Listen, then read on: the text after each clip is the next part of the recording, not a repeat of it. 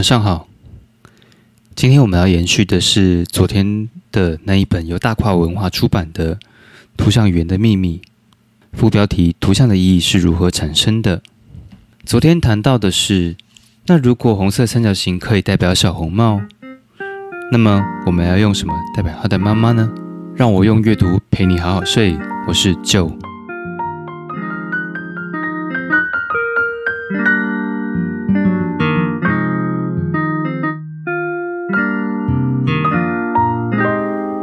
首先，还记得眼前的是一张 A 四的白纸，那宽的那一面呢是比较长边的，而长呢只是比较窄边的。同时呢，右下角是红色的所谓的正三角形。当然，这个三角形呢，红色三角形它本身它的就是底部并没有跟这个长方形的边呢。整个切齐，三角形的底部跟白色的边呢，大概相距有一段距离，哦，几公分无所谓啦。那在小红三角形的旁边呢，就是以我们的视线看过去的左手边，是一个大的三角形，它的面积大概是这个小三角形的三倍大。好，这是一个图像的说明。那作者用单纯用一个较大的红色三角形来代表他的妈妈，是一个放大版的小红帽。那结果会是如何呢？画面上的妈妈变得比较重要，胜过了他的女儿，所以小红帽不再是主角。此外呢，这个大的红色三角形呢，暗示着妈妈的角色也是温暖、有活力的，但同时呢，也跟小红帽一样，因为它三角形嘛，不适合拥抱。看起来比较是有一种，相较于小红三角形来说，更显得一点点的压迫感。那怎么样让它不要那么压迫呢？看起来比较有一点点的温暖，嗯，或者是柔和。好，就是把尖角呢变成圆润。所以你可以想象的是，把一个大的红色三角形呢。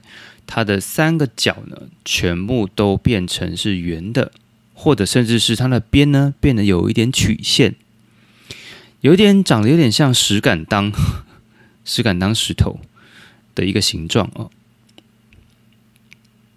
所以它就不是这么的锐利了。但是呢，它还是主导了整个画面嘛，因为它毕竟还是大于这个小三角形，所以我们还是没有办法从注意力将它移开。放在小红帽身上，那怎么保留它的大小，同时又能够凸显小红帽呢？好，所以作者呢，把妈妈的颜色变成了紫色，就是让它淡了一点。那相较于妈妈呢，小红帽就会显得更大胆、更主动。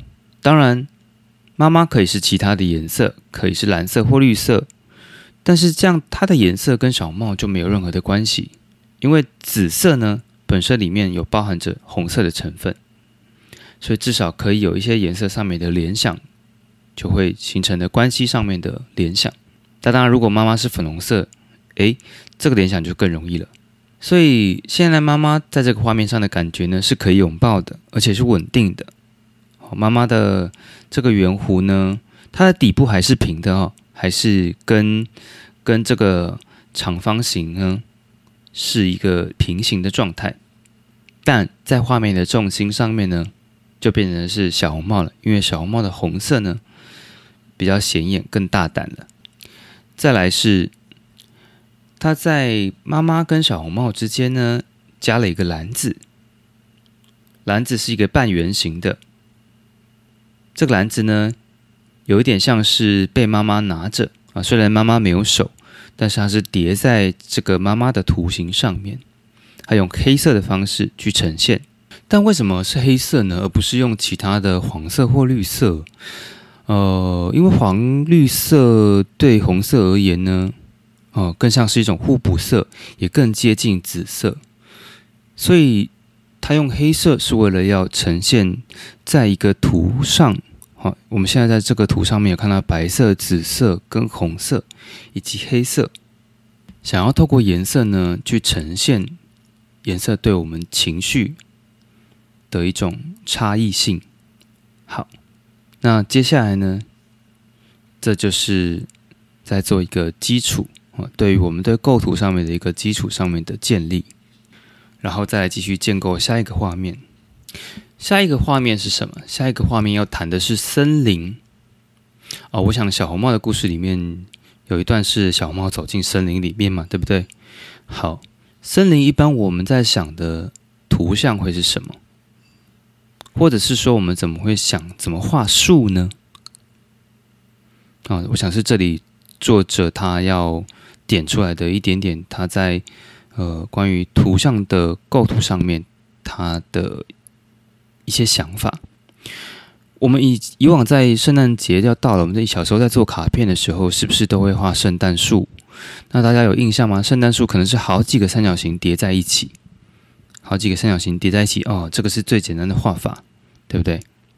首先在我们眼前呢，一样是一个底为白色的长方形，宽的是长的那一边，而长的呢是窄的那一边。那在这个长方形底。底色是白色的长方形上呢，有五个分别坐落在不同位置的锐角三角形。有些的边呢是被这个白色的边给切掉了，有些是顶部被切掉了。那一般来讲，我们会习惯是像刚刚开始讲的画圣诞树的那种方式，会把很多三角形堆叠在一起。但因为这个三角形的形状呢，跟小红帽或小红的妈妈、小红帽的妈妈呢，呃，极为相似，所以呢，他为了避免混淆，或者是说不要产生特别的呃关系的联想，于是他决定用另外一种方式来呈现树林。至于用什么方式来呈现树林呢？那就是明天晚上的内容。让我们明天继续来看看图像语言背后的秘密。让我用阅读陪你好好睡。祝你今晚有个好梦，晚安。